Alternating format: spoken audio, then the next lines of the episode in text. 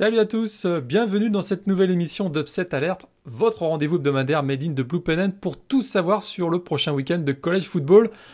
Un week-end euh, qui a déjà commencé, hein, puisque dans la MAC on a joué mardi euh, et mercredi, puis ça va se prolonger jeudi et vendredi, avec des matchs également au programme. Alors aujourd'hui on va parler des matchs euh, qui vont avoir lieu, mais aussi des matchs qui ont été annulés.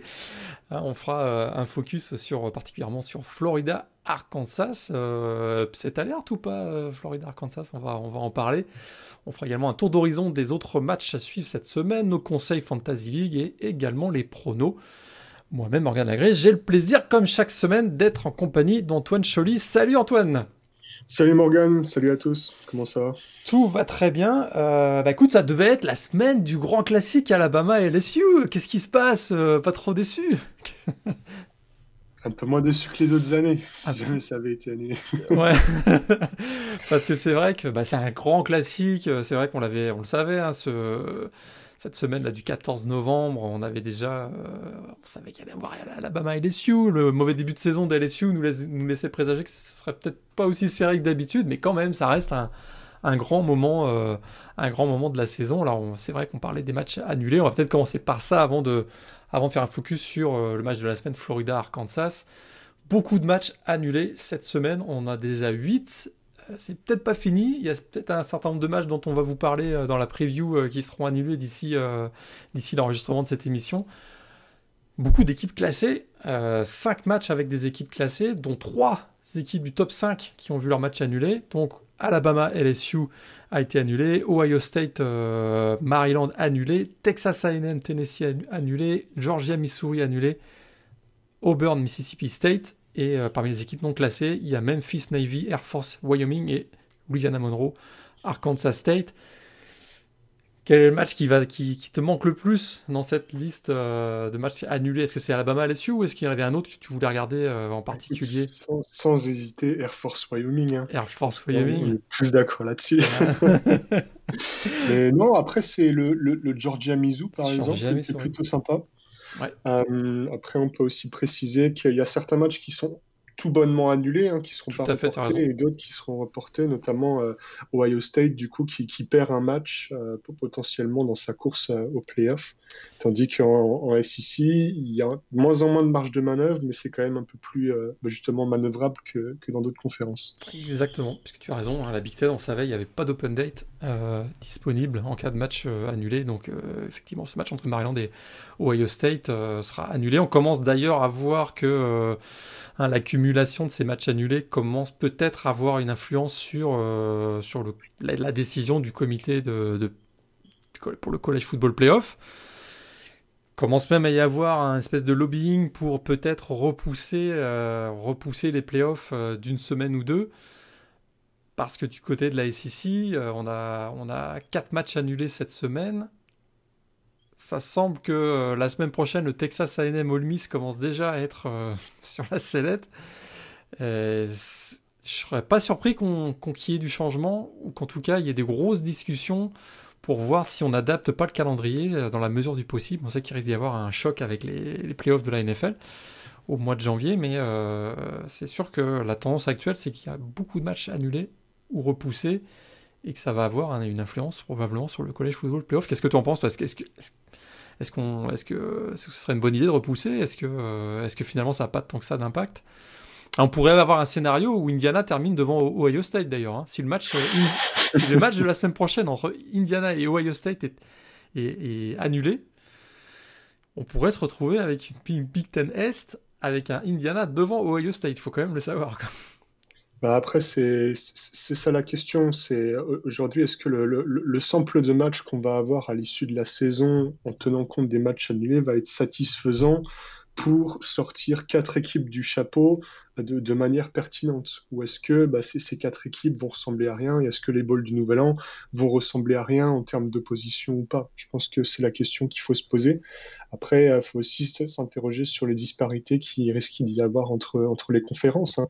Une équipe comme Wisconsin, potentiellement, euh, sachant que dans l'État, normalement, c'est six matchs minimum pour être éligible, il me semble, pour les playoffs, si je dis pas de bêtises. Mm-hmm Oui, et du coup, bah, par exemple, une équipe comme Wisconsin qui avait très bien démarré la saison, mais qui risque d'être un, petit peu courte au niveau des matchs, est-ce que euh, bah, que c'est dommage, ça serait dommage de s'en priver du fait du Covid ou pas ça, Mais je pense qu'il faut avoir une approche euh, quand même assez, assez pragmatique à ce niveau-là et pas nécessairement réfléchir juste en termes de droit télé, en termes de, de collision avec euh, la NFL avec la draft éventuellement aussi pour les, pour les prospects. Et voilà, il faut être flexible et tenir compte du contexte un peu exceptionnel. Voilà. Sachant que moi, je suis totalement pour pour qu'il y ait plus de football plus longtemps pendant l'année. Hein.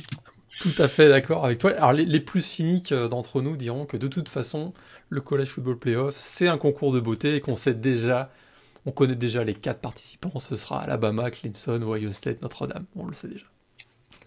ça, c'est les plus cyniques qui disent ça.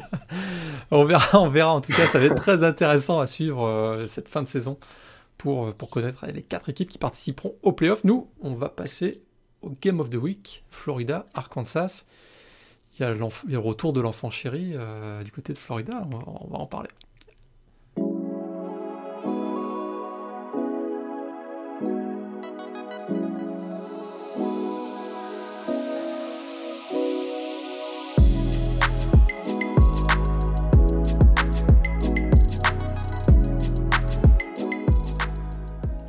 Alors, Florida, Arkansas, je parlais d'enfants chéri, euh, pas tout à fait, mais il y a quand même. Ce sera probablement un des facteurs X de ce match, le retour de Felipe Franks, le quarterback d'Arkansas, qui a été recruté, euh, qui est passé en tout cas du côté de, Florida avant d'être transféré du côté d'Arkansas pendant l'intersaison. Il fera donc son grand retour au Swamp, finalement, du côté de Gainesville. Alors Florida sort d'une énorme victoire, on peut dire remportée contre euh, Georgia, en tout cas euh, une victoire extrêmement importante face à son rival de la division SEC Est. On a l'impression que c'est pas le moment de tout gâcher pour les, pour les Gators, hein, qui sont clairement dans la course euh, maintenant au petit de SEC. Je pense qu'ils ont, ils ont plus peur de le dire, étant donné que bah, voilà, ils sont très clairement en avance sur Georgia maintenant dans la division SEC Est. Ils vont se retrouver face à une équipe d'Arkansas euh, qui d'abord, on peut le noter tout de suite, sera privé de son head coach, hein, Sam Pittman, qui sera absent, qui sera pas sur la sideline puisqu'il a été euh, suite à un test de Covid positif. On aura Barry Odom, coordinateur défensif d'Arkansas, qui va prendre le relais, l'intérim pour ce match. Allez, je commence par la première question. Est-ce que la clé du match, c'est la capacité de la défense aérienne des Razorbacks à stopper, euh, sa capacité de stopper Kyle Trask, le quarterback des Gators, et l'attaque explosive de Florida dans cette rencontre je pense, je pense que ça sera effectivement un duel à suivre. Après, honnêtement, je ne suis pas sûr que ça soit la, clé du match, dans le sens où euh, maintenant on a vu suffisamment de matchs de Florida pour comprendre que cette attaque, elle est euh, redoutable. Je pense qu'on est d'accord là-dessus, et qu'elle marquera des points quoi qu'il arrive. Et je pense qu'il faut un, un, petit peu voir la, situation dans l'autre sens et de se dire que, pour, battre Florida, il va sûrement falloir marquer 40 points, comme ça avait été le cas pour Texas AM. Et, pour, pour moi, ça c'est le gros point. Et ça va être d'autant plus important et peut-être même problématique pour Arkansas, dans le sens où, certes, Arkansas a très bien progressé depuis la, saison dernière. Hein. je pense que c'est indéniable, hein. on ne va pas se mentir. Maintenant, depuis le début de la saison, Arkansas n'a jamais marqué plus de 33 points dans un match. Donc ça, c'est pour moi le, gros, warning de ce match et c'est vraiment le, point, euh, le, point très important sur lequel Arkansas a sûrement dû travailler cette semaine. Parce que tu as raison, il y a beaucoup de progrès quand même. Le beau boulot hein, du coordinateur offensif, hein, Kendall Brills, qui on peut quand même le noter, euh, effectivement, il peut compter sur Philippe Franks, on va en parler tout de suite, mais euh, une grosse amélioration d'Arkansas. Notamment, ils ont un bon one-two punch là, dans le backfield offensif avec euh, Smith et, Rakim Boyd. Mais effectivement, est-ce qu'ils ont la capacité d'aller aller marquer plus de 35 points? Ça, c'est face à une défense de Florida qui avait été en grande difficulté face à Ole Miss et même Texas A&M t'en parlait en début de saison mais qui va beaucoup mieux depuis euh, quelques temps, notamment face à Missouri. On l'avait aussi vu face à Georgia, où ils avaient réussi parfaitement à, stopper le jeu au sol des, Bulldogs. Est-ce qu'Arkansas va réussir à marquer 35 points? Euh, ça, paraît compliqué, mais je pense que c'est effectivement leur objectif, parce qu'ils... Je pense qu'on va parler de la défense d'Arkansas, mais ils vont être capables de ralentir Florida. J'ai quand même l'impression que Florida finira pas à 50 points dans ce match Mais est-ce que ce sera suffisant effectivement pour se donner des chances? Quelle serait leur chance à Arkansas offensivement? Est-ce que, euh, on va en parler maintenant, hein, Felipe Franks, qui fait son grand retour au Swamp hein, deux ans après avoir... Euh, bah, il avait quand même réussi sa meilleure saison en carrière du côté des, Gators hein, en 2018. 24 touchdowns cette année-là, 6 interceptions seulement. L'an passé, il n'a joué que 3 matchs, on se souvient, fracture de la jambe, suivi face à Kentucky. Derrière, il laisse la place à Kyle Trask, au grand bonheur de Florida. Il fait un début de saison quand même solide, 67% hein, euh, d'efficacité à la passe, 14 touchdowns, 3 interceptions seulement. Les deux interceptions d'ailleurs face à Georgia, je pense que c'était en première semaine. Est-ce qu'il peut avoir le degré de motivation qui lui fasse euh, faire son meilleur match de l'année? Est-ce que est-ce qu'il a est-ce qu'il a les armes autour de lui pour réussir ce gros match? Est-ce que la ligne offensive va tenir d'Arkansas face à la défense de Florida? Ça fait beaucoup de beaucoup questions. De questions hein. Je pense qu'en termes de motivation, enfin clairement, s'il y a un match qu'il a entouré euh, en début de saison euh, sur son calendrier, c'est celui-là. Hein. Je pense qu'il a vraiment à cœur de montrer que parce, que parce que mine de rien, c'était c'était quand même un gros shift de la part de Florida hein, de se dire voilà, on va parce que Kyle Trask, à la base, c'était pas une recrue euh, nécessairement très étoilée. Il sort de, lycée en étant, on le rappelle, euh, le, backup de Derrick King euh, au, lycée dans le Texas. Et il se retrouve derrière, derrière Philippe Franks et il profite de la blessure pour éjecter Philippe Franks du programme. Donc je pense que si Philippe Franks est un compétiteur, ce dont je ne doute pas, il sera très motivé par ce match. D'autant que Philippe Franks, il me semble que c'est un redshirt senior ce qui fait que tous les matchs comptent, notamment si jamais il veut passer pro par la suite. Et c'est typiquement le genre de match à enjeu avec un, gros cas un petit peu euh, mystique tout autour sur lequel euh, bah, il peut capitaliser et puis développer sa hype, par exemple, en vue de la draft pour, pour, pour, pour s'immiscer sur le board. Voilà. Euh, après, au niveau des armes qu'il peut avoir, je tenais à glisser une petite stat, euh, moi, moi qui me fait pour l'instant, euh, qui, me laisse un peu perplexe, c'est que euh, depuis le début de la saison, Philippe Franks n'a un seul match seulement à plus de 300 yards à la passe. Et je pense que si, jamais Arkansas veut battre Florida, il faudra qu'il pilonne et qu'il envoie plus que d'habitude. Et donc c'est là où, ça me fait un petit peu peur. Après, pareil au niveau des armes, je pense que le talent est là, les, playmakers sont là. Après, pareil, euh, je pense que certains de ces playmakers que tu as cités vont devoir se, transcender par rapport à ce, qu'ils ont l'habitude de faire. On peut notamment rappeler que Rakim Boyd, ni Rakim Boyd, ni Traylon Smith n'ont fini un match avec plus de 100 rushing yards cette saison. Euh, donc, ils ont les capacités, on les a vus faire des, des, des, des, rushs super longs au fur et à mesure des matchs. Maintenant, ils vont devoir euh, développer leur productivité euh, sur ce match à venir. Quoi. Derrière, une ligne offensive qui est extrêmement jeune hein, du côté d'Arkansas. Alors on sait que c'est la grande spécialité de Sam Pittman, puisque c'est l'ancien, un ancien coordinateur de un coach de ligne offensive du côté de Georgia, si je ne me trompe pas. Ça. Et euh, bah, on sait qu'actuellement sur la ligne offensive d'Arkansas, on a uniquement des redshirt freshmen et des sophomores. Ce qui est, il y a même un, il y a même un, oui c'est ça, donc uniquement des redshirt freshmen et, et, des sophomores. Donc c'est, ils vont avoir là une, face à la défense de, Florida, ça va être pour eux un, gros, gros, gros challenge. Et euh, effectivement, ça aussi, ça explique aussi beaucoup hein, de, malgré le, taux d'efficacité de Philippe Franks, qu'il n'est pas plus de 300 yards, c'est qu'on a quand même tendance à jouer plus au sol que, que de la pass protection du côté de, du côté d'Arkansas. S'il marque pas 35 points, il va falloir que la défense euh, d'Arkansas limite euh, l'attaque explosive de, de, Florida. Et là, il y a quand même quelques arguments. Je me demande s'il n'y a pas plus d'arguments en défense qu'en attaque hein, du côté de, d'Arkansas. On le sait, troisième meilleure défense de la SEC.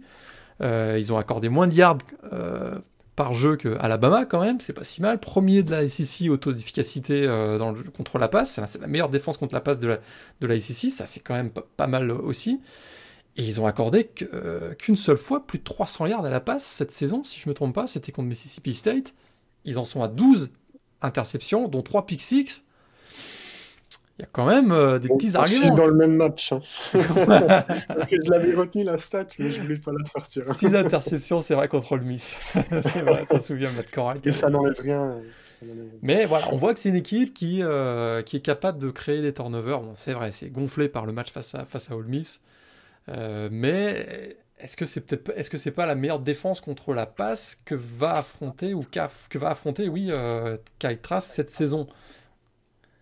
Meilleur quarterback de la SEC actuellement Trask hein. il a des stats à la Joe Burrow quand même hein. ah, sur le début de saison. Ah oui, non, mais bien sûr, bien sûr, totalement. C'est vrai que euh, il y a effectivement quelques, quelques, quelques noms euh, qui, qui, qui, sont dégagés dans cette défense, notamment euh, Jalen Catalan, le back, qui a été vraiment excellent. Il y a Freshman. Ouais, toujours ce duo de linebacker euh, Grant Morgan, Bumper Pool qui, qui mettent énormément d'agressivité et d'impact euh, dans, dans, les tacles qu'ils proposent.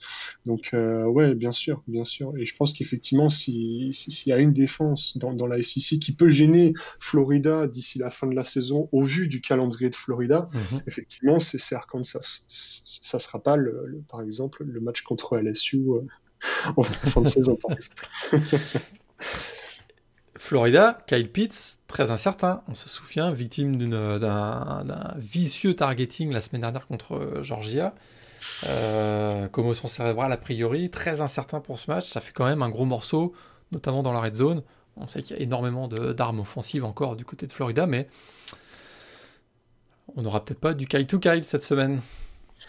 Ouais, c'est sûr, c'est sûr, effectivement, c'est bah, 8 euh, touchdowns. Hein, euh, Quand même. Kyle Pitts depuis le début de la saison, plus de 400 yards et euh, plus de 17 yards en, moyenne par réception. Donc forcément, c'est un joueur qui est très, très important. Après, pour autant, je pense qu'on est d'accord pour dire que le, match contre, le match contre Georgia a permis de voir que bah, cette, attaque de, de, Florida est quand même assez deep. Euh, au niveau de ses targets, euh, notamment en poste de Thailand. Hein. Kyle Pitts est parti sur commotion. Les fans de Georgia se sont dit bon, ça y est, on, peut recommencer à jouer. Et puis on a vu euh, Kemore Gamble juste derrière marquer un, touchdown. C'était assez compliqué. Puis enfin, ce que je trouve fantastique dans cette attaque de Florida, c'est que les running backs et les tight ends sont aussi super bien intégrés dans le, dans, dans, le jeu euh, aérien, ce qui, ce qui fait que Kyle Trask a vraiment une multitude de targets, enfin limite une infinité de target. Quoi.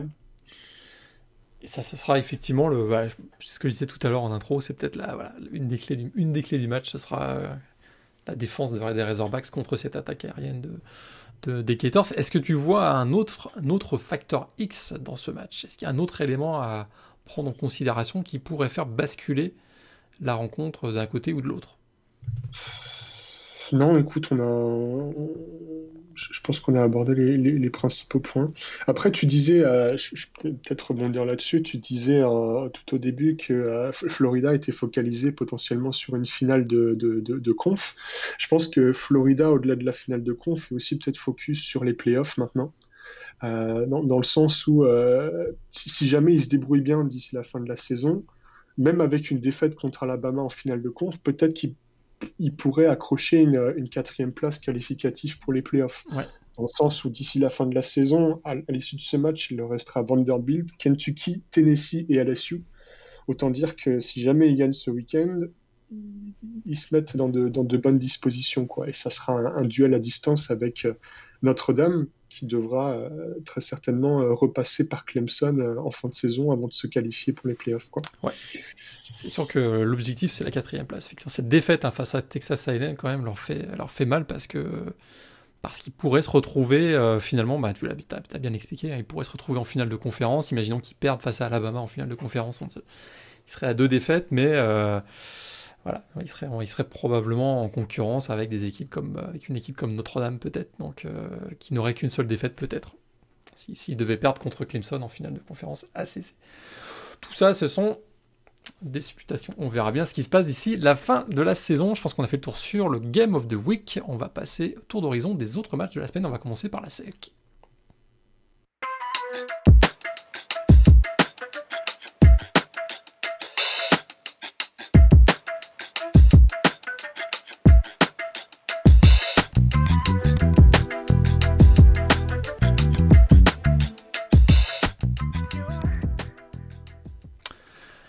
La SEC, euh, amputée de 4 matchs, on l'a dit, on va le répéter, Alabama LSU, Texas A&M à Tennessee, Georgia, Missouri, Auburn à Mississippi State sont 4 matchs annulés, ce qui fait qu'on se retrouve qu'avec 3 matchs au programme dans la SEC cette semaine, on en a parlé, Arkansas, Florida, on n'y revient pas.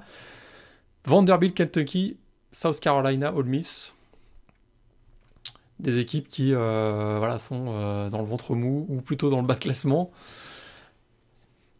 C'est ça, plus, plus, bah. plus nécessairement trop d'enjeux hein, pour cette équipe d'ici la fin de la saison, éventuellement viser un bilan à l'équilibre, pour certaines pour plus que d'autres. Maintenant, bon, je pense qu'il y a un écart qui s'est creusé avec, euh, avec le, reste de la conférence, enfin avec la tête de la conférence.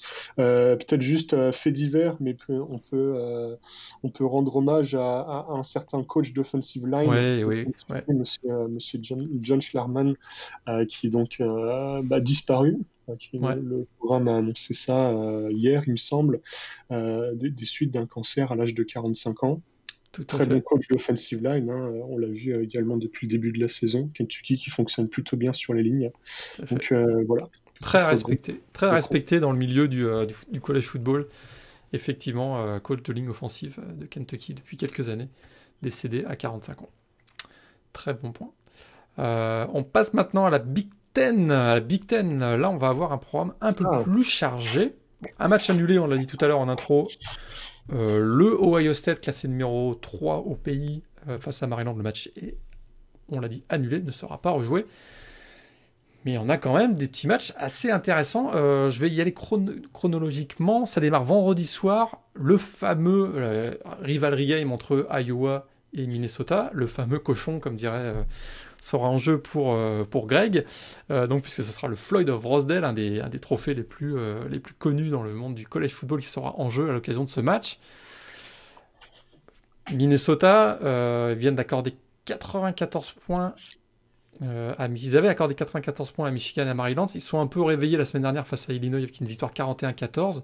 Mais c'est la plus mauvaise défense contre la course de la Big Ten. Puis là, ils, s'affrontent une équipe d'Iowa qui, est peut-être la meilleure, attaque au sol de la Big Ten, avec notamment un, Tyler Goodson qui, euh, euh, accumule les yards au sol. Donc ça risque d'être euh, ça risque d'être compliqué pour Minnesota encore cette semaine. Ah oui, totalement. Hein. Puis un duo, tu disais Tyler Goodson, Mackay Sergent aussi, qui avait marqué deux touchdowns la semaine dernière. Donc ouais, ouais, encore un, un, match assez difficile pour Minnesota. pour Minnesota.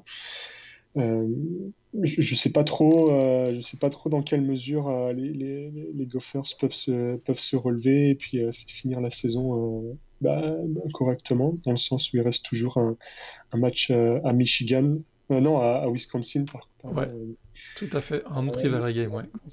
Donc, pas évident. Pas évident. Pas évident. Le match à suivre vendredi, dans la nuit de vendredi à samedi, ce sera à 1h du matin entre Iowa euh, et, donc euh, en déplacement Minnesota. Les autres matchs euh, ce auront lieu samedi. Trois équipes classées. On commence par Indiana à Michigan State. on a un peu de mal à évaluer les Spartans hein, depuis le début de la saison. C'est vrai qu'ils ont été battus par Rutgers, ensuite ils ont battu Michigan, puis là ils ont pris une déroute à Iowa la semaine dernière côté d'Indiana, l'attaque aérienne commence à se mettre en place. Hein. On voit Michael Penix qui est de mieux en mieux connecté avec euh, les Wop Filior, euh, Ty Fogel, Miles Marshall et même le Titan Peyton, Peyton Endershot. C'est euh, le match de la dernière chance là pour, pour espérer finir à un bilan égal du côté de Michigan, Michigan State, j'ai l'impression. Oui, ouais, ouais c'est sûr. Après, la, la question, c'est quelles étaient les attentes euh, cette saison autour de Michigan State hein? On sait que c'est la première année de, de Mel Tucker. Euh, qui, reprend un programme euh, voilà, qui, passe après un coach quand même assez emblématique. Euh, au niveau du recrutement, les Spartans ne sont pas nécessairement aussi bien classés que certaines années auparavant. Donc on peut avoir tendance à se dire, ça reste une année de transition. pourquoi pas améliorer son capital confiance avec notamment des belles victoires contre Michigan ou une ou deux surprises. Maintenant, si jamais ils finissent avec seulement trois ou quatre victoires, est-ce qu'on va, est-ce qu'on va leur en vouloir quoi? Après, pour autant, euh, comme tu disais, euh, comment dire, euh, certes, l'équipe d'Indiana se met en place. Après, est-ce qu'il n'y a, a, pas toujours ce, petit phénomène d'inflation après, après trois matchs ou est-ce qu'on considère vraiment que ça y est, Indiana est, légitime? Ça y est, j'ai un petit peu du mal. C'est vrai qu'on on, voit cette, cette, connexion qui se met en place, Michael Penix qui, qui gagne de, de, plus en plus de confiance et qui est de, de mieux en mieux, hein, notamment depuis son match euh, un petit peu hésitant contre, contre Penn State. À voir. D'autant plus que qu'Indiana a la possibilité d'affronter la semaine prochaine euh, Ohio State Et voilà. dans un match entre deux équipes euh, invaincues. Invaincu du top 10. Donc là, il y aurait euh, effectivement pour eux, il y a un super bel enjeu quand même du côté d'Indiana. Euh, autre match euh, avec une équipe classée, Wisconsin, classé numéro 13, qui se déplace à Michigan. Euh, Il y a urgence là du côté de Michigan. Ah oui, là, là, maintenant, là c'est ils sortent, ils sortent d'une défaite euh, embarrassante. embarrassante, on va dire. Ouais, tout à fait. Bah, deux défaites d'ailleurs parce qu'ils avaient perdu contre Michigan State à domicile et battu à, à Indiana la semaine dernière. Ils sont à une victoire, deux défaites après trois matchs pour une équipe qui avait quand même euh, des ambitions affichées de jouer un rôle dans la Big Ten. Là, s'ils se retrouvent à 1-3 après quatre matchs, euh, ça va commencer à chauffer sérieusement pour Jim Harbaugh. Euh, ouais, absolument. 1-3, sachant que le calendrier était quand même euh, a priori euh, manageable euh, depuis le début de la saison. Ce qui, ce qui est encore plus inquiétant, je pense, c'est la manière dont ils se retrouvent à, à 1-3, dans le sens où le jeu qui, qui propose. Ah, ce qui est assez étonnant, parce que le leur match d'ouverture était quand même très prometteur, on va pas se mentir. Et là, sur leur dernière sortie contre Indiana, c'était c'était assez catastrophique. Le, le- le- le jeu au sol était bah, quasi inexistant. Hein. Ouais, Alors, effectivement, il y avait quelques absences, mais on est très loin de, de- de- de- des attentes de début de saison et des attentes euh, notamment, notamment des boosters pour recouper un petit peu avec euh, le hot seat de, de Jim Harbaugh. Et là, une des questions de ce match, est-ce qu'on verra Graham du côté de Wisconsin? Parce que lui, il avait fait un- une première sortie euh, sensationnelle contre Illinois un vendredi soir lors de la première semaine euh, de la saison dans la Big Ten. Depuis, on le sait, Wisconsin a été touché par une, éclosion de plusieurs cas de Covid au sein du programme. Leurs deux derniers matchs ont été annulés. Pour eux, c'est le retour. Le match est encore, euh, a priori, va avoir lieu. Par contre, certains, euh, joueurs sont encore en, quarantaine préventive, dont euh, alors Gra- Grammer, lui, est sorti de la quarantaine préventive, mais il est passé par le protocole de test, euh, les tests cardiaques, là, pour s'assurer qu'il n'a pas développé une maladie post-Covid. Et euh, sa participation est encore incertaine. Ce sera un gros morceau quand même pour l'attaque de Wisconsin s'il devait revenir, parce qu'il était tellement impressionnant face à Illinois en première semaine, et on voit que Michigan est tellement en difficulté euh, défensivement contre la passe. Indiana et Michigan State se sont tellement amusés lors des deux dernières semaines que si Graham Mertz devait être présent, c'est un gros avantage pour Wisconsin dans cette rencontre quand même. Ouais, c'est sûr, c'est sûr. Après, euh, est- est-ce que tu crois pas à cette narrative qui consisterait à dire que Wisconsin est, est assez amoindri, que Wisconsin jouera sans Graham Mertz et que euh, Jim Harbaugh se donnera un petit peu d'air grâce à une victoire contre Wisconsin? C'est possible. Je, je- je pense que Mich- on en parlera, je pense au pronostic Franchement, tout à l'heure, mais scénario qui est pas si déconnant, quoi. non, non, mais je pense que Michigan va faire un bien meilleur match que ce qu'on a vu les deux dernières semaines. Je- je- J'en suis confiant, j'en suis même convaincu. On va voir. On va voir. Mais là, là, on parle de Wisconsin, Michigan, Indiana, etc. Mais le big game de la semaine dans la Big Ten, Eh. c'est quand même, on n'aurait jamais cru dire ça, mais c'est quand même Northwestern, classé 23e à la PayPal, qui joue et qui se déplace à Purdue. 3-0 pour les Wildcats, 2-0 pour les Boilermakers. Voilà l'affiche, voilà l'affiche de la semaine.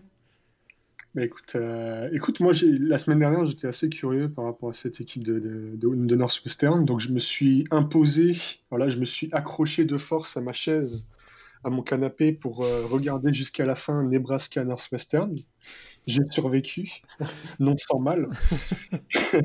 Et pour autant, écoute, je pense que euh, c'est pas nécessairement euh, se troller que de dire que, que Northwestern n'est pas mauvais cette année. Euh, je pense qu'en en attaque, ils sont quand même limités, dans le sens où Peyton Ramsey, pour l'instant, et bon, ça se voit que c'est un quarterback d'expérience, mais il est encore un petit peu en rodage. Je pense qu'au niveau du, talent qu'il y a autour de lui, il est assez limité. Il y a quelques playmakers sympas comme Drake Anderson, le running back sophomore, qui démarre bien. Après, pour autant, euh, moi, moi c'est la défense de Northwestern que j'ai vraiment bien aimé euh, qui a quand même limité euh, pas mal de, de- de- de- bah, d'attaques depuis le début de la saison. Je vais te donner cette stat. Premier match contre Maryland, Tolia Tagovailoa finit avec 100 yards à la passe et 3 interceptions. Deuxième semaine, Spencer Petras finit avec 200 yards et 3 interceptions. Et la semaine dernière, Adrian Martinez finit avec 125 yards et une interception. C'est la meilleure défense de la Big Ten actuellement. Bah, très clairement, très clairement. Et pour, pour, euh, faire un petit peu de name dropping, on peut notamment évoquer le, le trio magique de linebacker senior, euh, Paddy Fisher, qu'on voit un petit peu dans, dans les mock drafts, mais également euh, Blake Gallagher et Chris Bergin, qui sont donc trois linebackers seniors avec quatre ans d'expérience et qui sont vraiment ben, très très bons en termes de placement, en termes de lecture du jeu et qui, qui jouent un grand rôle dans cette défense de Northwestern. Donc voilà, à voir. À, voir, exactement. Et à suivre, un autre, élément à suivre, on a, pas mal parlé de Northwestern, mais du côté de Purdue, c'est une attaque qui va bien. David Bell, le receveur, il est fantastique depuis le début de la saison. Il est bien soutenu par le running back Zander Horvat.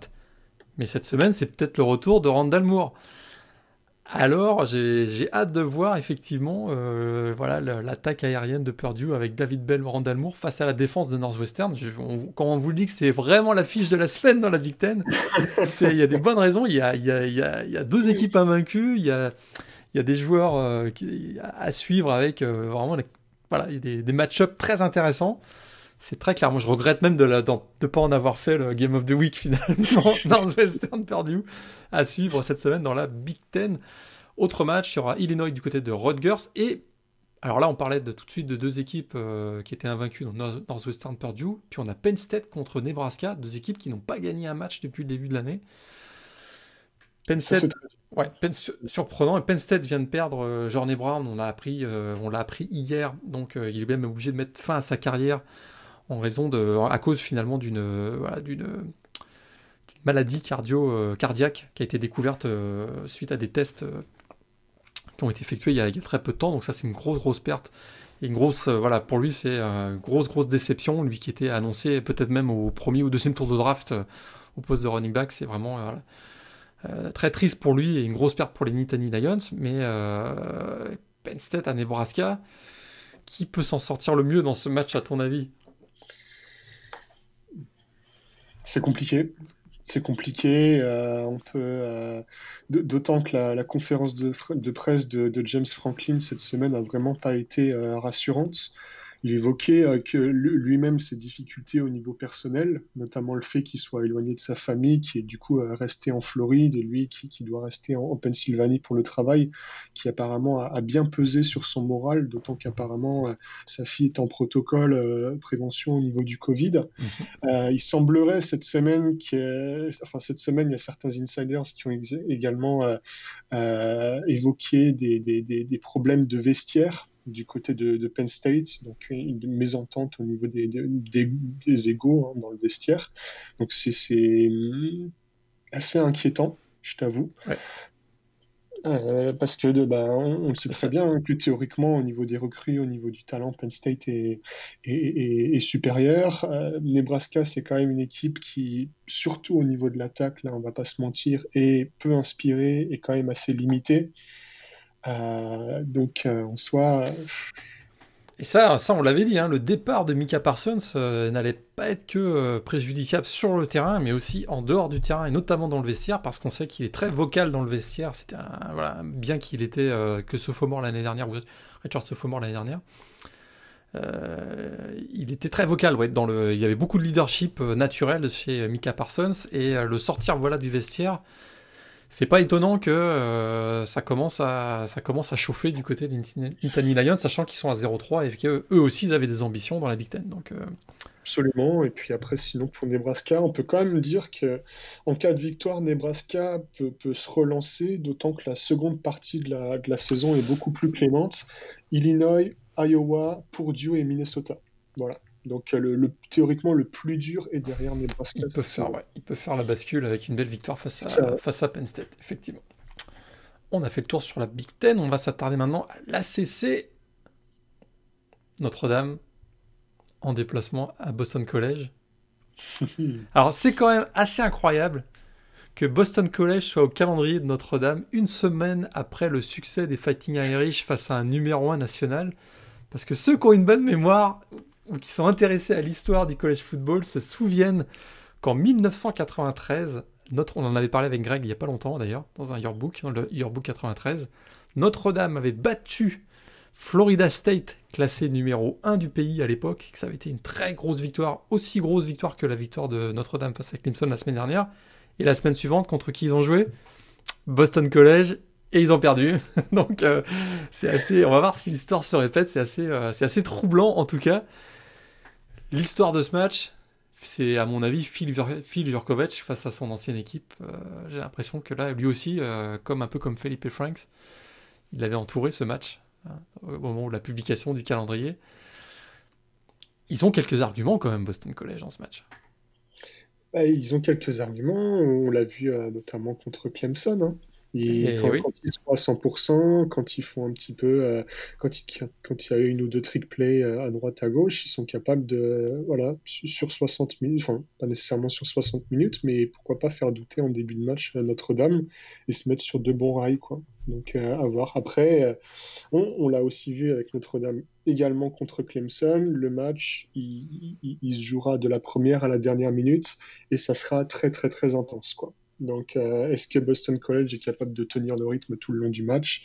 Ça, c'est une autre paire de manches. Peut-être que Phil Durkovic euh, risque, de retrouver, risque de se retrouver sur les fesses euh, plus d'une fois pendant le match. Ouais, tout à fait. C'est ce qu'on avait vu face à, face à Clemson, effectivement, il y a deux semaines. C'est-à-dire que on va dire, la première vague offensive et défensive de Boston College, ça tient la route, mais à partir du moment où dans la rotation, on, on intègre des joueurs un peu moins expérimentés ou un peu moins talentueux, c'est là que ça risque d'être compliqué parce que du côté de Notre-Dame, euh, il y a de la profondeur. Il y a beaucoup de profondeur. Une équipe qui est protégée par les, par les blessures. Il n'y a pas beaucoup de blessures hein, du côté de Notre-Dame cette année. Ça risque d'être, ça risque d'être compliqué, mais je pense que ça peut être assez serré effectivement entre Boston College et Notre-Dame. On fera nos pronos tout à l'heure. Autre match euh, avec une équipe classée, Miami contre Virginia Tech. Absence probable de Khalil Herbert du côté de Virginia Tech, mais, euh, mais une défense. Comment? C'est moi à savoir, j'avais pas vu. Ah oui, c'est très très très incertain. Malgré tout, ça reste quand même une, ligne offensive qui protège très bien son quarterback. Hein. C'est l'équipe qui a accordé le moins de sacs depuis le début de l'année. On sait que Miami aime beaucoup, mais très agressif avec le système, les systèmes de Manidiaz notamment défensifs. Miami, ils sont par quand même favoris pour ce match. A priori, Derek King, euh, il a eu un petit trou là au début du mois d'octobre avec des performances un peu moins euh, flamboyantes, mais là, depuis deux semaines, ça revient bien du côté de Derek King. Oui, ouais, effectivement. J'étais un peu surpris. Les bookmakers américains ont mis euh, Virginia Tech vu, hein? légèrement favori. Ouais. Mais ça a changé, je crois. Ah ouais? Je crois que ça a basculé cette semaine, c'est aujourd'hui. Le, le, moins 2, là, et c'est consensus, donc peut-être qu'effectivement... Ah non, t'as raison. Non, non, il est toujours, ils sont toujours, euh, Virginia Tech, toujours favoris, effectivement. Avec deux points euh, je, pense que la, la, la, cote de Virginia Tech est un petit peu gonflée du fait de match de Miami la semaine dernière, qui s'est quand même un peu fait peur. Hein, qui, qui, a quand même euh, arraché la victoire dans, dans, les dernières minutes du match contre, contre NC State, qui était quand même un match assez plaisant. Euh, mais pour autant, ouais, je ne vois pas nécessairement Miami euh, perdre le match, d'autant que Virginia Tech reste sur, une défaite assez, euh, assez frustrante, on va dire. Exactement. autre match au programme dans l'ACC, Louisville à Virginia, Pittsburgh à Georgia Tech, Florida State à NC State. Mais il y a un petit Wake Forest à North Carolina qui pourrait être un, derby de la Caroline du Nord avec une équipe de Wake Forest qui avait très mal démarré la saison à 0-2 ils viennent d'enchaîner 4 victoires d'affilée. Ils accordent moins de 17 points par match lors de ces 4 euh, derniers matchs. On, va en reparler un petit peu tout à l'heure, mais j'ai l'impression que ça va être un match qui va se jouer au sol. Malgré la présence de Samuel, qui est plutôt un excellent passeur, le quarterback de North Carolina, là il y a des gros arguments de part et d'autre euh, dans le jeu au sol. Ça pourrait être un match beaucoup plus serré et beaucoup plus intéressant que ce qu'on avait imaginé il y a quelques temps. Oui, absolument. Après, de toute façon, on va en reparler probablement dans deux autres rubriques. Donc, on va pas forcément euh, On va pas trop s'attarder là-dessus. Mais Wake Forest, North Carolina, ça peut être vraiment un match euh, très intéressant à suivre cette semaine. Euh, dans la Big 12, programme très léger cette semaine. Hein. Texas, Oklahoma sont au repos. Oklahoma State également. Kansas State aussi. Donc là, on a Baylor à Texas Tech et euh, TCU à West Virginia. Euh, voilà. peut-être pas les matchs les plus, les plus spectaculaires de, la saison du côté de la Big 12 qui reviendra la semaine prochaine avec un très attendu Oklahoma, Oklahoma State, le Bedlam, le Bedlam Game. Ouais, c'est ça. Je pense que la Big 12, euh, cette semaine, on est euh, globalement euh, en congé, on va dire. Mais je pense qu'à partir de la semaine prochaine, on va entrer dans le sprint final avec effectivement le, derby d'Oklahoma. Iowa State qui va affronter successivement également Kansas State et Texas. Donc là, on rentre dans, le, dans, la witching hour, comme on dirait. en NFL. Exactement. la Pac-12 qui a démarré donc la semaine dernière et cette semaine, on a encore 6 matchs. 6 matchs, on l'espère, parce que le California Arizona State euh, est peut-être menacé. On sait qu'il y avait eu pas mal de cas de Covid aussi du côté de California. Et là, on est encore incertain euh, d'avoir le nombre suffisant de joueurs disponibles pour ce match à Arizona State. Ce sera donc à confirmer. On a Colorado à Stanford, Utah qui fera ses débuts à UCLA. Et on a Oregon State à Washington. Washington qui fera également ses débuts. sur le premier match des Huskies cette semaine. Mais on a deux équipes classées. Oregon qui a plutôt fait une bonne impression euh, sa première semaine face à Stanford qui est en déplacement à Washington State. Et USC qui a gagné sur le fil face à Arizona State qui se déplace à Arizona. Euh, est-ce que Oregon peut se faire piéger à, Washington State? Moi j'ai été quand même assez, euh, assez convaincu par la première sortie de Jaden Delora, donc le jeune quarterback des Cougars, hein, qui a fait plutôt un bon premier match avec une victoire en déplacement à Oregon, State pour sa première titularisation. Là, il va jouer à domicile face à une équipe d'Oregon qui a été quand même très satisfaisant. Euh, on, se, demande peut-être comment arrêter CJ Verdell, qui sera la, principale force peut-être des, Ducks dans ce match. Ouais, effectivement. Euh, c'est vrai que Washington State a été plutôt intéressant. On a vu, euh, comment dire, le, enfin, on a retrouvé un petit peu quelques quelques points communs avec euh, l'attaque d'Hawaï de l'an dernier qui était menée effectivement par le nouveau coach euh, Nick euh, donc très aérienne, très dynamique. on peut noter quand même l'absence a priori de Max Borghi, le running back qui, ne devrait pas jouer contre Oregon, qui est quand même un candidat à, un potentiel voilà, titre de, de, membre de l'équipe de, l'équipe type de l'année en Pac-12, hein, en tout cas, potentiel troisième, quatrième round de draft, on va dire.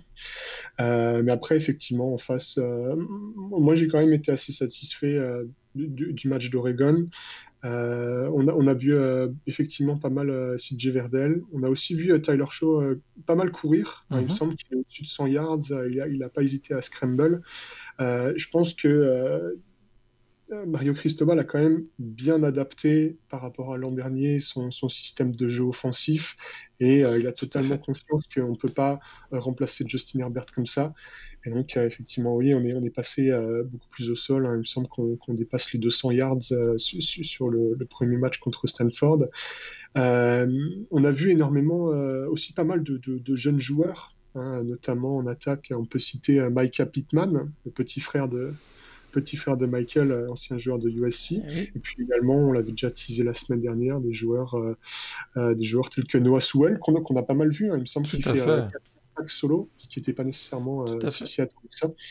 Donc, euh, ouais. Après, effectivement, je pense que Oregon, enfin, Washington State, je pense, va avoir à cœur de, bousculer cette équipe d'Oregon. Ça va aller très vite, donc il faudra pas, il faudra pas se louper, notamment dans le premier quart-temps, et se retrouver à 14-0 euh, euh, rapidement. Quoi. Il ne faut pas qu'il y ait coup d'air en début de match. D'autant que c'est pas à Oregon. Il n'y aura pas de logo Nike dans tous les sens. Ça sera du côté de, Washington State. Tout à fait. Mais ouais, je, je pense, je, me souviens plus si je l'ai mis dans la liste des pronos, mais peut-être pas d'upset alerte, mais euh, j'ai bien, vraiment, j'insiste, hein, j'ai bien aimé la première performance de, Washington State. Ça m'a, voilà, le match que, j'ai pu voir en fin de soirée, la, samedi dernier. Et puis, ouais, euh, pu le voir en direct en plus. et puis, euh, et puis du côté de Oregon, ouais, c'est vrai que le système de Joe Morehead, hein, l'ancien, on se souvient, hein, l'ancien de l'ancien coordinateur offensif de Penn State, qui était passé coach à Mississippi State, il est il a atterri de côté d'Oregon et là on va voilà, on a reconnu sa patte, la spread offense à la Joe Morehead. Et, la greffe a très bien prise avec, euh, avec Tyler Shaw. Donc ça, c'était une des grosses satisfactions parce que pour lui, c'était pas évident hein, de succéder à Justin Herbert. On passe à, on a fini avec le Power 5, on passe maintenant au Group of 5 et euh, on commence par la conférence américaine, la AC.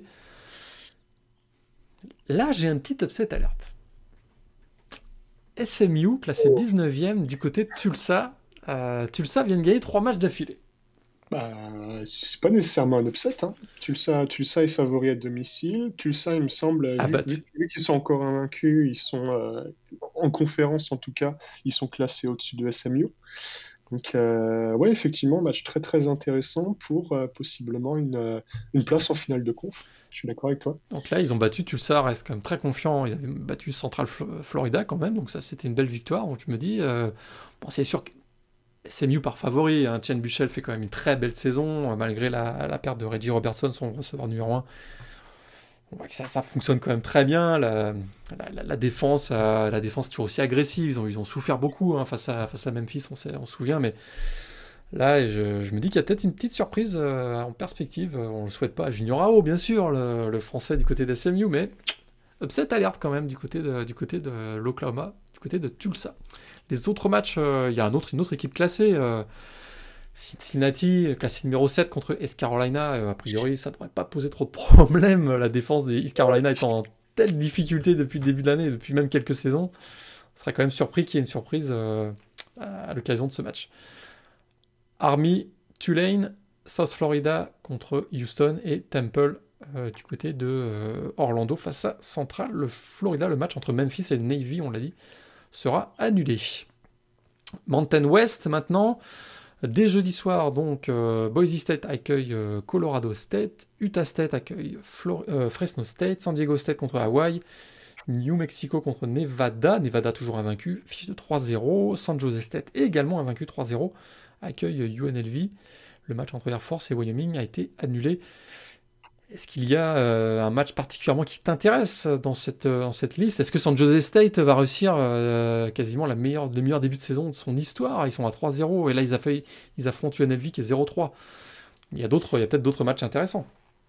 Je pense que, je pense que tu vas nous reparler de Nevada tout à l'heure, mais Ouais, effectivement. Après, pour San Jose State, bon, UNLV fait pas un très bon début de saison, donc on pou- pourrait être tenté de dire que, que, que, que ça devrait passer pour les Spartans. Euh, après, on peut quand même noter que euh, leur quarterback titulaire, Nick Starkel, est toujours euh, incertain. tout à fait. Euh, donc voilà. Après, ce qui est, euh, ce qui est quand même assez intéressant, c'est que du coup, les Spartans sortent d'une vraie belle victoire contre San Diego State. Euh, San Diego State, qui, qui est une équipe qui, on le disait la semaine dernière, était quand même connue pour son, son, son jeu au sol. Et les Spartans ont quand même, enfin, le defensive line des Spartans a quand même réussi à réduire cette, cette euh, attaque à seulement 100 yards au sol. Tout à fait. Donc ils ont, euh, ils semblent en train de, enfin, ils semblent avoir développé une très bonne euh, defensive line, quoi. Donc effectivement, euh, après oui, le, le match contre Nevada et New Mexico, pas nécessairement, on en reparlera peut-être après. Euh, je pense que tu as parlé avec Greg de, du changement de coach au niveau du Utah State. Utah State, ouais, tout à fait. Oui. Donc ce sera la le premier match sans Gary Ouais, Anderson, donc ouais. Ouais, ouais, le, le- le match peut-être intéressant, c'est Hawaii San Diego State, hein, qui euh, en Oui. c'est- quand même euh, un, un match qu'on entendait euh, un peu plus haut euh, dans le classement, avec de possibles contenders pour une, euh, une, une finale de conf. Voilà, donc euh, San Diego State, qui, je le disais, reste sur une défaite. Et, euh, et voilà, du coup, Hawaii euh, à suivre. Tout à fait. Ah oui, à suivre. On va euh, continuer avec la Sun Belt. Deux équipes classées dans la Sun Belt quand même, hein, il faut, le mentionner. Coastal Carolina, classé numéro 15 en déplacement à Troy. Euh, Coastal Carolina 7-0, Troy 4-3. Et South Alabama qui se déplace à Louisiana Lafayette, qui est classé numéro 25 à la PayPal. Euh, Est-ce que l'une des deux équipes classées de la Sun Belt est en danger cette semaine? Dis- disons que euh, le, le match des, de, de Louisiana est quand même à enjeu, dans le sens où Louisiana, euh, dans sa division, a un bilan de 4 victoires pour une défaite. Son dauphin et, et affronte ce dauphin qui est South Carolina, qui a 2 victoires pour 2 défaites. Ouais, ça, En ça, tenant, compte du fait que- ouais, en, pardon, ouais. En- en tenant compte du fait qu'il reste 3 matchs à l'issue de ce week-end, euh, une victoire permettrait à Louisiana de, de- de s'assurer euh, potentiellement une, euh, une place en finale de conf avec un tiebreaker favorable, Tout du à coup fait. avec plusieurs, euh, plusieurs victoires d'avance. Donc ça, c'est quand même assez important. Puis de l'autre côté, euh, côté Est, euh, le gros match, il sera euh, théoriquement, s'il est de nouveau pas décalé, euh, la semaine prochaine, puisque euh, Eh oui. Coastal Carolina euh, bah, recevra Appalachian State, possiblement dans un match euh, bah, entre deux équipes euh, invaincues. Voilà. Et du coup, Coastal Carolina, qui je pense bah, jouera sa grande finale la semaine prochaine. Tout à fait, puisqu'Appalachian State a une défaite, mais c'était un match hors conférence, si, je me, si je me rappelle bien. C'était contre Marshall. C'était contre Marshall, exactement. Donc Appalachian State qui ce week-end joue contre Georgia State et Georgia Southern qui accueille Texas State. Le match Louisiana Monroe Arkansas State, on l'a dit, est annulé. Et on termine avec euh, la conférence USA. Dès vendredi soir, on aura Florida Atlantic en déplacement à Florida International, match euh, haut en couleur du côté de la Floride. On aura le lendemain Middle Tennessee contre euh, la seule équipe classée de la conférence USA, Marshall, donc, qui se déplace à Marshall. Et les autres matchs, on aura Charlotte contre Gardner Webb, une équipe FCS, UTSA contre UTEP, UAB contre, UAB contre euh, North Texas, Western Kentucky, Southern Miss et Louisiana Tech, Rice. Pas de gros gros duels non plus, j'ai l'impression, cette semaine dans la, dans la CUSA. Euh, Ouais, écoute, euh, bah, côté euh, Marshall est toujours en tête dans sa division, invaincu, et euh, son dauphin qui est Florida Atlantic a une défaite et c'est contre Marshall. Donc autant dire que Marshall ne fait pas d'erreur, normalement il, file en finale de conf. Après de l'autre côté, côté Ouest, c'est un peu plus tricky parce qu'il y a deux semaines, UAB avait perdu contre Louisiana Tech euh, donc euh, en overtime. Et donc euh, Louisiana Tech qui est plus qu'à une défaite de UAB. et, donc qui, met quand même pas mal la pression sur les Blazers, puisqu'en si, si, jamais il y a un faux pas de UAB, Louisiana Tech risque de leur prendre la place. Voilà. Exactement. Donc on suivra ce match entre UAB et North Texas et Louisiana Tech contre Rice. Fait intéressant quand même dans ce match entre Louisiana Tech et Rice depuis le début de la saison. Louisiana Tech a joué 7 matchs. Rice, ils ont joué 2 matchs. Oui. Donc, euh, ça, c'est euh, la saison, voilà, toute la saison 2020 est résumée dans cet affrontement. Rice qui a été euh, touché de plein fouet par des cas de Covid au sein de son programme, mais aussi au sein des, des programmes qu'il qui devait affronter. Donc, c'est d'autant plus frustrant que, que, Rice reste moins un, bilan d'une victoire pour une défaite et une, défaite assez embarrassante contre Middle Tennessee. Mais sur les deux matchs, ils sont quand même à 30 points de moyenne. Et moi, j'aurais bien aimé voir ce sample s'élargir pour se demander euh, est-ce que, est -ce que Rice, c'est parce que le sample est trop court qu'on que, que, se dit peut-être que l'attaque marche vrai. Ou est-ce qu'ils ont vraiment une chance de, de, battre Louisiana Tech et pourquoi pas de faire une saison intéressante quoi. Parce qu'effectivement, le, comment dire, c'est une situation qui est un peu compliquée pour Rice dans le sens où ils sont vraiment à la traîne. Après, pour autant, euh, ils, comment dire, ils n'ont pas nécessairement la, pression d'être. Euh, ils ne sont pas nécessairement pionniers dans les matchs. Ils n'auront pas la, pression d'avoir, euh, comment dire, bah, ils n'auront pas la pression d'être un favori avec le, maillot jaune sur le dos, quoi. Exact. Donc, voilà. Après, si ça se trouve, ils vont se louper totalement. on, on, en reparlera la semaine prochaine. Parce qu'après, Louisiana Tech, Louisiana Tech à domicile est que favori de 1,5 points. Euh, avec, euh, avec, il me semble, un over-under de 49,5 points, ce qui est quand même très très bas. Donc, il y a, on, nous cache peut-être quelque chose. C'est vrai que c'est assez étonnant cette cote-là. C'est assez curieux. C'est assez étonnant, 1,5 seulement, eh, effectivement. Donc voilà. finalement, voilà, à suivre, ce sera, euh, ce sera dans la nuit de samedi à dimanche, c'est à 3h du matin, je crois, 3h30 du matin. on a terminé le tour d'horizon de ces matchs n'as pas parlé de. Il reste un match là, Liberty.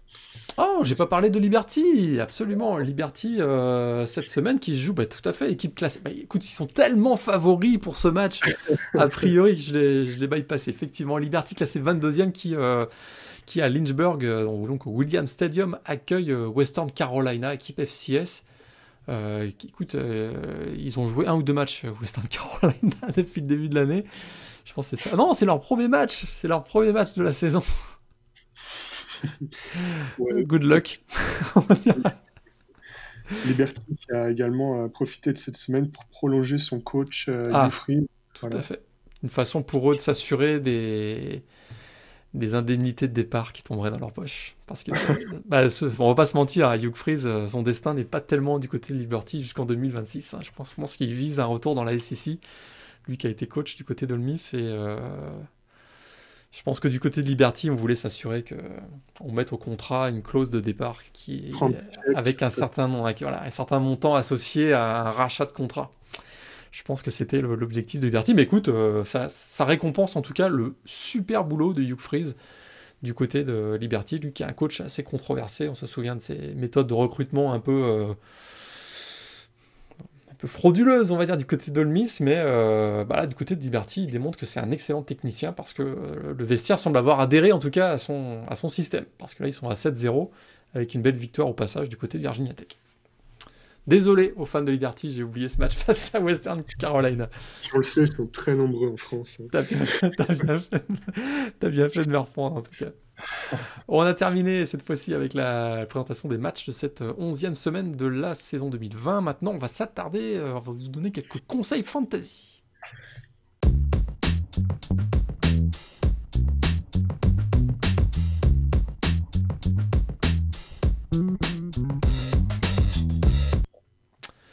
Nos conseils fantasy euh, de la semaine. On a chacun, voilà, on a choisi trois joueurs chacun de notre côté.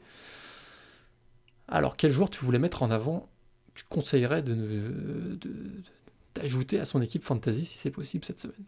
Euh, bah écoute, moi j'ai envie de, récompenser le, très bon début de saison de Nevada, euh, qui, fait donc, euh, qui est donc invaincu après trois matchs, soit son meilleur début de saison depuis 2011, où ils avaient été co-champions de la fameuse conférence SWAC, voilà, il me semble. Euh, donc Carson Strong, euh, à l'issue de ces trois matchs, qui, euh, qui est déjà à 1100 yards à la passe, 9 touchdowns, aucune interception, 73% de completion, ce qui est quand même vraiment très très bien. Et en plus, il affronte une défense de New Mexico qui, sur ses deux premiers matchs, a toujours abandonné 400 yards ou plus dans les airs. C'était contre Hawaii et San Jose State.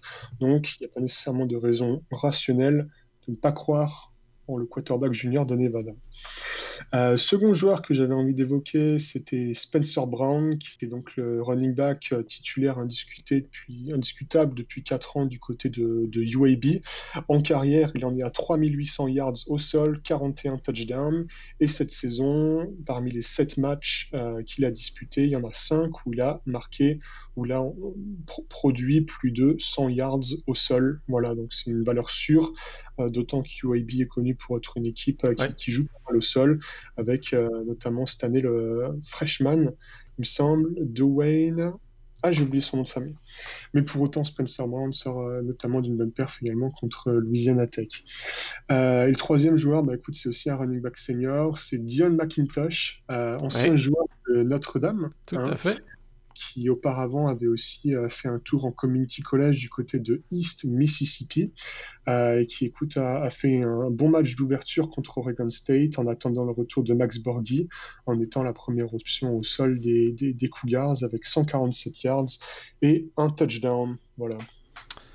Très bien. De mon côté, euh, j'ai choisi deux running back et un tight end. Alors, running back, Jerry Dox, le running back de Cincinnati, fait une très bonne saison. Euh, qui, accumule les yards au sol, mais qui également euh, est, un soutien de Desmond Reader, le quarterback de Cincinnati, dans les airs. Alors avant le début de cette saison, il n'avait réussi que deux matchs à plus de 100 yards au sol. Il en est déjà à 3 euh, lors des 4 derniers matchs avec les, les Burkats. C'est vraiment, il s'impose comme le running back numéro 1. Il accumule beaucoup de yards, il marque des touchdowns. Il en est à 117 yards au sol hein, lors des 4 derniers matchs. J'ai l'impression que cette moyenne devrait encore monter après le match face à East Carolina, qui est une des pires défenses euh, de la conférence américaine, mais carrément du groupe of five.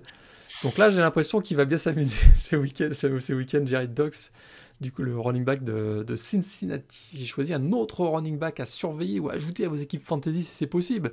Kenneth Walker, le running back de Wake Forest. On en parlait tout à l'heure, il forme un, voilà, il forme un duo de running back euh, quand même très productif avec euh, Christian Bill Smith. Hein, c'est un peu le finisher des deux. Hein. Par exemple, face à Syracuse, c'est plutôt Christian euh, Bill Smith qui avait terminé avec plus de yards. Mais euh, notre ami Kenneth Walker, 79 yards au sol, c'est pas, énorme, mais 3 touchdowns lors de la victoire contre Syracuse 38 à 14. Il est un peu voilà l'équivalent de, Javante Williams dans le duo de running back de North Carolina que, que Javante Williams forme avec Michael Carter. Et vous savez quoi? On vous l'a dit tout à l'heure, les deux équipes s'affrontent, Wake Forest contre North Carolina. On devrait donc voir une belle opposition de duo entre Christian Bill Smith et euh, Kenneth Walker et Michael Carter et Javante Williams. Et je garderai un œil sur Kenneth Walker qui était, voilà, on l'a dit, c'est vraiment le finisher euh, actuellement de l'équipe euh, de, Wake Forest qui va très bien, on l'a dit tout à l'heure, 4 victoires consécutives. Peut-être qu'on aura un upset alerte, donc gardez un œil sur Kenneth Walker. Et je choisis également le Titan Kenny Yeboah de Ole Miss, un ancien joueur de Temple. On l'a déjà oublié, mais il est quand même passé euh, trois ans par Temple, hein, transféré à Mississippi, à Ole Miss, pardon, euh, une fois son, diplôme en poche. Hein. il, est beaucoup plus utilisé par Len Kiffin qu'il ne l'était du côté des Halls euh, lors de ses trois premières saisons en, NCA. Alors la semaine dernière, oui c'était la semaine dernière, il avait fait trois réceptions pour 32 yards, de touchdown. Non, c'était il, y a deux semaines contre Vanderbilt et euh, il en est déjà à 6 touchdowns cette saison. Et comme je te le disais en, off, on l'appelle la machine à big play parce que euh, une réception de 60 yards contre Auburn, on s'en souvient en, tout début de saison, 68 yards la semaine suivante contre Alabama, 41 yards sur, une seule réception face à Kentucky et 33 yards sur une réception face à Florida. Vraiment un joueur euh, utilisé par Matt Corral comme voilà, un joueur de big play. Cette semaine, ils affrontent South Carolina qui a montré des grosses carences défensives euh, lors des dernières semaines, particulièrement la semaine dernière. Je me, dis, hmm, Kenny Yeboah, pourrait connaître une grosse, grosse semaine euh, en termes de points fantasy, on va dire. On a fait le tour avec nos joueurs, nos conseils fantasy de la semaine. On va passer maintenant au prono.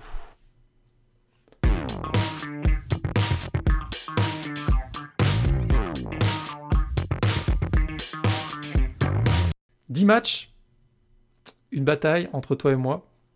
Les auditeurs sont les témoins. bon, petit avantage, c'est moi qui ai choisi les 10 matchs. Mais j'ai essayé d'être le plus objectif possible. En tout cas, on va essayer de vous donner des petites infos ou des, euh, choses à surveiller qui expliquent nos, pronostics. Euh, on commence. C'est très coloré Big Ten, essentiellement parce qu'il y a moins de matchs dans la Big 12 notamment et euh, très peu de matchs pour la SEC. On commence par Indiana, Michigan State. Hmm. Moi, je te lis, je suis monté dans le bon wagon d'Indiana. Michael Penix, ces trois receveurs là, c'est. Je trouve qu'offensivement, c'est une équipe qui marche, qui marche plutôt bien. J'ai l'impression qu'on a comme un préjugé, un, biais cognitif, comme on dit, euh, face à cette équipe de Indiana on les prend pas encore très au sérieux. Je pense que leur, place de numéro 10 c'est peut-être un peu exagéré. Mais je pense que c'est, ils démontrent que ce sont ce que les, actuellement c'est une équipe solide euh, et solidement euh, accrochée au moins au top 15, j'ai l'impression. Donc je me dis qu'ils ont une belle occasion, tu as dit tout à l'heure, d'aller affronter Ohio State dans un match entre équipes invaincues la semaine prochaine. Moi j'y crois, j'ai choisi Indiana pour ce match. Ouais, écoute, moi, je ne vais pas nécessairement voter pour Indiana, mais j'ai peut-être voté contre Michigan State. dans le sens où euh, le match contre Iowa a quand même été très inquiétant, on va pas se mentir. Et effectivement, je suis pas nécessairement dans, le bandwagon d'Indiana, de, peut-être pas encore, hein, qui sait. Mais pour autant, je pense, enfin, je, reconnais effectivement que leur attaque fonctionne plutôt bien, qu'il y aura des points dans ce match et que euh, je ne pense pas qu'actuellement Michigan State ait les, qualités pour, euh, stopper euh, ces joueurs en forme et, plein de confiance. Donc Indiana pour moi aussi. Indiana qui est favori par plus 7 dans ce match entre Indiana et Michigan State. On continue avec la Big Ten Penn State à Nebraska. D'ailleurs, attends, on n'a pas parlé de ce match qui, est passé sous radar, mais on a, on a Illinois qui se déplace à Rutgers.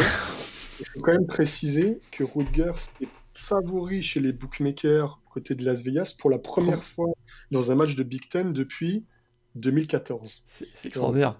C'est fantastique. Ils sont, ils sont, favoris par... Ils sont favoris par 6 points et demi, tu as raison.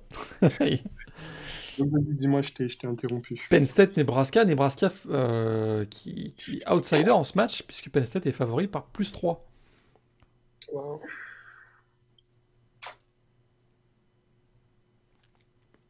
Moi, je crois au réveil de Penn State. je, crois qu'il y a plus de, il y a plus de playmakers. Il y a quand même une équipe qui a, qui a une certaine fierté du côté de Penn State. Et ils vont peut-être aussi jouer pour Jordan Brown. Est-ce que ça va jouer l'annonce de la retraite de Jordan Brown Ça peut être un des éléments. je, je vais suivre les bookmakers. Moi, je vais suivre les bookmakers. Quand même sous-entendu que Nebraska n'avait pas de fierté. Hein. C'est pas sympa. Euh, non, bah écoute, moi je, vais prendre le contre-coup. Je vais aller avec euh, Nebraska. Je pense que Nebraska, ça reste une équipe qui est bien coachée, qui est euh, limitée quand même. Alors là, je, là, je suis pas en, accord du tout avec ce que tu viens de dire. Mais bon. écoute, moi je pense qu'ils sont quand même limités par rapport à, à leurs joueurs. ils n'ont pas nécessairement des receveurs qui sont, qui sont efficaces. Ils n'ont ils ont pas un effectif qui est super deep. Mais pour autant, je pense que au vu de, au vu de ce qu'on a vu de Penn State, les... parce que certes, il y a du talent du côté de Penn State, mais notamment contre euh, Maryland la semaine dernière, je pense qu'on peut dire qu'ils étaient assez fantomatiques. Tout à fait. Il y, avait, il y avait très peu de coordination. La, la défense n'est pas bonne. Je suis désolé, mais la, défense est vraiment pas bonne. Et peut-être qu'il y a des, des, joueurs de talent, mais pour l'instant, ils jouent, jouent pas vraiment comme tel, quoi. Donc euh, je me dis que si jamais il y, a, une défense là dans, ces matchs qui peut faire clic l'attaque d'Adrien Martinez, c'est peut-être c'est peut-être celle de Penn State. Pas faux, c'est pas faux. Donc écoute, moi je vais. Tu avec Nebraska. Avec, euh, ouais, Nebraska à domicile. Ah, ok. Northwestern à Purdue. Écoute, moi c'est moi c'est Northwestern. Hein. Ça y est, t'es à fond dedans maintenant. Ouais, non, mais en fait, c'est une équipe que j'avais déjà suivie, euh, enfin, que, que, je m'étais déjà euh, noté pendant la pré-saison. Ouais. On, on, se rappelle un petit peu la, la, saison d'il y a deux ans qu'ils avaient fait. Il y a eu pas mal de turnover au, au, niveau du coaching staff. Il y a eu effectivement des transferts assez intéressants et on va dire quelques cadres qui, qui, qui sont restés et qui, qui, qui, vieillissent bien, entre guillemets même si c'est un peu péjoratif. Donc euh, non, je crois pas mal à, Northwestern. Si jamais il tombe, ça sera pas forcément contre Purdue. D'autant que tu disais possible retour de, de Randall Moore. Moi, je le, j'y croirais quand je le vois, tu vois. Parce qu'on nous avait déjà annoncé Randall Moore à 100% euh, pour cette saison. C'est pas le cas. Donc, euh, donc à voir quoi. Après, c'est vrai que c'est, la question, c'est euh, est-ce que David Bell va pas va pas réussir à, dynamiter totalement cette, euh, cette défense de, Northwestern quoi? Ça c'est une des grandes questions. Euh, ce qui est dommage pour Northwestern, c'est que le Rose Bowl cette année c'est un une, une, des demi-finales nationales parce que écoute si, si imaginons qu'Ohio State est champion de la Big Ten, ça pourrait être contre Northwestern et à ce moment-là, le, vaincu de la Big Ten aurait été invité au Rose Bowl. Malheureusement, euh, le Rose Bowl, c'est euh, une des, demi-finales de conférence cette année. Pourquoi est-ce que je parle du Rose Bowl? C'est qu'on en a parlé avec Greg dans le Yearbook 95, dans le dernier podcast, euh, dans le podcast Bowl. Northwestern et, et le Rose Bowl, il y a une histoire d'amour qui remonte à très très loin. Mais ça aurait été vraiment le fun de voir, de voir Northwestern au, Rose Bowl. Et bien en tout cas, pour ce match, moi je te suis. J'y crois à la défense de, de Northwestern aussi contre Purdue. Allez. Wisconsin à Michigan. Est-ce que c'est le dernier match de Jim Marbeau à Michigan? Parce que là, si, si Wisconsin l'emporte, euh, c'est plus possible. Quoi. Là, il, n'a a plus de joker maintenant. Est-ce qu'on ne disait pas déjà ça la semaine dernière Est-ce qu'on disait... est dit pas ça depuis 2-3 ans, en fait? Ouais, c'est sûr. C'est sûr. Moi, je pense que Michigan va se réveiller, va l'emporter. Même si Graham Mertz revient. Euh, ça, ferait, ça ferait trois défaites d'affilée. J'ai du mal à y croire. J'ai du mal à y croire. Ça peut être moche comme match, mais je donne une victoire de Michigan. Michigan qui a perdu euh, son pass rusher euh, Hutchinson. Je ne sais pas si tu l'as vu passer ça cette semaine aussi. Saison terminée après une fracture de la, cheville, si je ne me trompe pas. Donc le pass rush de Michigan qui était un de leurs gros points forts c'est pas évident parce qu'il y, a quand même beaucoup de signaux qui pointent vers la fin de gymnastique. Et on se dit non, mais il va euh... Qu'après, si jamais Graham Merz joue pas, qu'est-ce qu'on a pour, euh, pour le baquer Ah, c'est le jeune. c'est euh, bah, Est-ce que Chase Wolf sera là, le, troisième quarterback? Ça, je n'ai pas encore cette info. Sinon, ça va être le, le true freshman, dont j'ai oublié le nom, mais je vais te le redonner tout de suite, qui avait joué, qui avait joué, euh, qui avait joué aussi un petit peu, je pense, euh, face à Illinois. Euh, ouais, il était un, un true freshman dans la bataille, là. C'est pas gagné, quoi. Ouais. Non, bah écoute, non, écoute, je vais quand même aller avec Wisconsin. Parce que honnêtement, même sans Graham Mertz, en vrai, si, si tu regardes, si, si tu te dis, euh, remplace les- les- le, le premier match de Wisconsin, en, t'enlèves Graham Mertz et tu leur mets un quarterback euh, normal, tu vois, lambda. Euh, ils ont quand même une super défense, ils ont quand même une super euh, ligne offensive, ils ont des, des receveurs qui fonctionnent bien. Donc honnêtement, non, je pense qu'il y a quand même un très bon cadre du côté de, de Wisconsin et que voilà, Ok. que coups de grâce à Michigan. Ce sera Daniel Wright, hein, le freshman quarterback euh, du côté de Wisconsin, quatrième quarterback de l'équipe.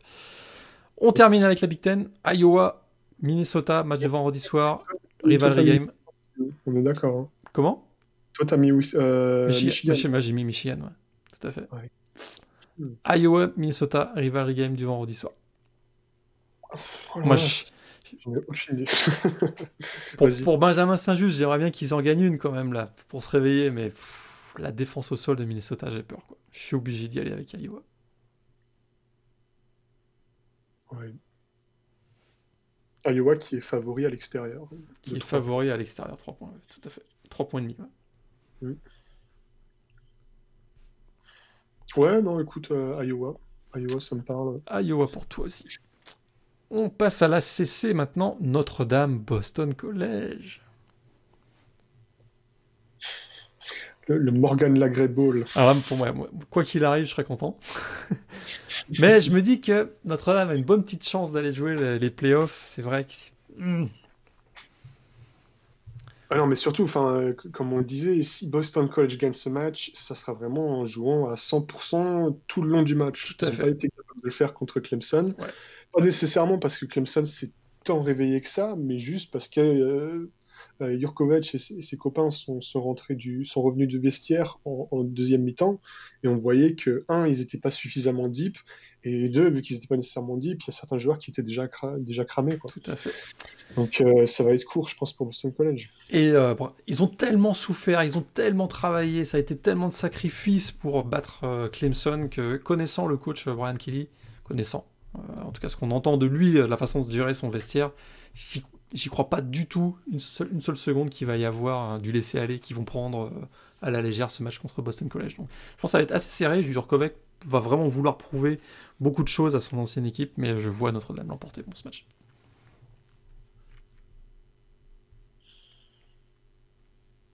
Toi aussi? Non? Ouais, ouais, ouais, si, si. Toi aussi? Hein. Ok, Ouais, tous les deux Notre-Dame. Miami, Virginia Tech. On l'a dit tout à l'heure, hein. Virginia Tech favori par deux points. Ouais, mais écoute, euh, moi j'ai commandé ma réplique de la Turnover Chain là. Normalement, elle arrive via, via Amazon. donc, euh, Ok. je quitterai pas le, le, le bandwagon de sitôt. Moi aussi, je, moi aussi, je vais avec Miami.